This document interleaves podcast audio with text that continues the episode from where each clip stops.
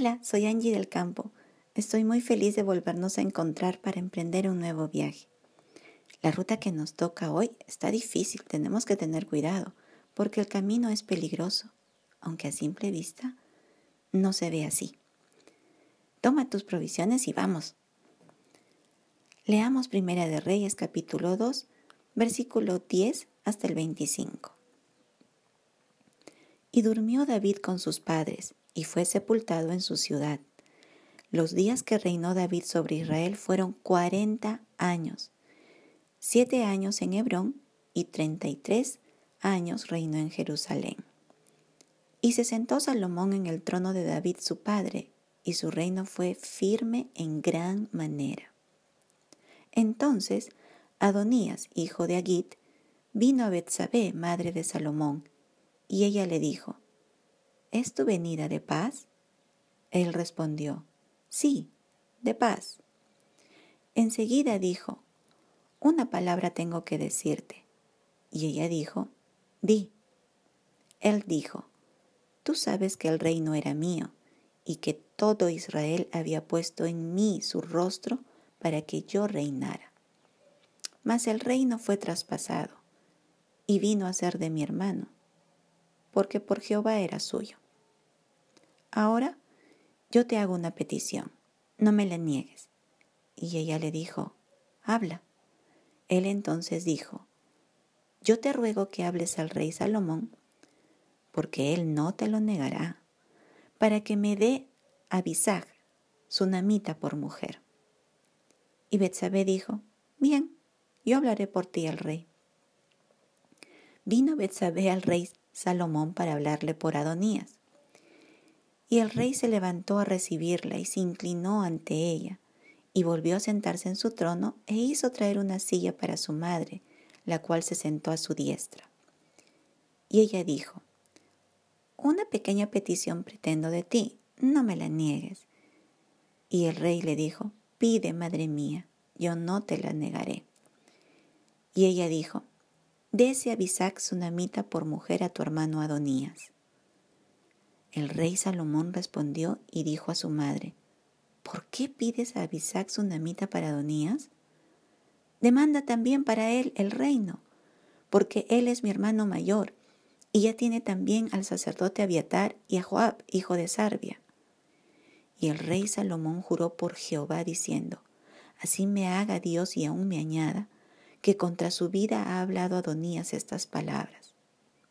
Ahora pues, Vive Jehová, quien me ha confirmado y me ha puesto sobre el trono de David mi padre, y quien me ha hecho esta casa, como me había dicho, que Adonías morirá hoy. Entonces el rey Salomón envió por mano de Benaía, hijo de Joiada, el cual arremetió contra él y murió. David partió a la presencia de su Señor él había reinado a Israel 40 años. Los primeros siete lo hizo desde la ciudad de Hebrón, porque Jerusalén todavía estaba tomada por los jebuseos. Luego David la conquistó y estableció su reino ahí. Después de esto, Salomón fue rey y Dios le dio un reino firme en gran manera.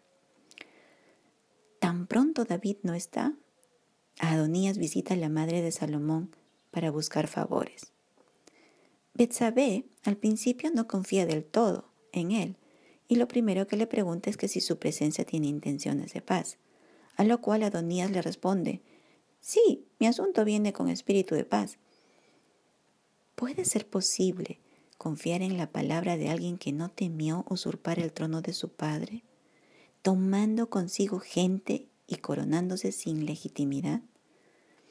De las personas que más se debe discernir sus intenciones es de aquellos que anhelan poder que no les corresponde, ni aceptan autoridad sobre sí. La petición de Adonías fue elocuente. Reveló lo que albergaba en su corazón y desde hace tiempo seguro que lo estaba maquinando. Pedir como esposa a la concubina de David, el rey, era reclamar el reino nuevamente porque con ello podía armar todo un complot contra Salomón y el pueblo podría apoyarlo, pues tenía a Abisac como esposa. es que él todavía creía que el trono le correspondía. Y no le faltaba sustento por ser linaje de David. Y quizás tenía muchos seguidores que le daban la razón, sin considerar lo que el Señor ya había dado a conocer acerca del sucesor de David. Adonías dijo, lo podemos ver en el verso 15, Tú sabes que el reino era mío, todo Israel había puesto en mí su rostro para que yo reinara. Y terminó diciendo, porque por Jehová era suyo el reino para mi hermano Salomón. Como diciendo, ustedes tienen su propia interpretación de la voluntad de Dios y yo también con derecho tengo la mía. Es decir, estaba convencido que quien debía sentarse en el trono era él y no Salomón. Fue tan sutil pero con un gran espíritu traicionero. Sus razonamientos de seguro eran convincentes y lógicos para muchos, pero cargadas de ansias de poder que Dios no permitió que tomara. Así son los rebeldes. Establecen razones para captar seguidores ingenuos y fuerzan con sutileza a que se les dé cetro y corona, sin considerar la voluntad explícita del Señor, torciendo la verdad como Coré en los tiempos de Moisés. Juntó no poca gente y menospreció con sutileza la autoridad puesta por el Señor para tomar para sí una autoridad y poder que no le correspondía. El pecado de rebeldía y usurpación es un pecado que el Señor no tolera y su castigo es castigo severo. Salomón tuvo que hacer lo que demandaba la ley en estos casos. Dar pena de muerte al que se revela contra la voluntad del Señor, rompiendo principios sin temor. Debemos tener cuidado de las personas que desean ganar poder y autoridad que nadie superior a ellas les ha conferido. No podemos ser cándidos para dejarnos arrastrar con sus palabras aparentemente inocuas a simple vista.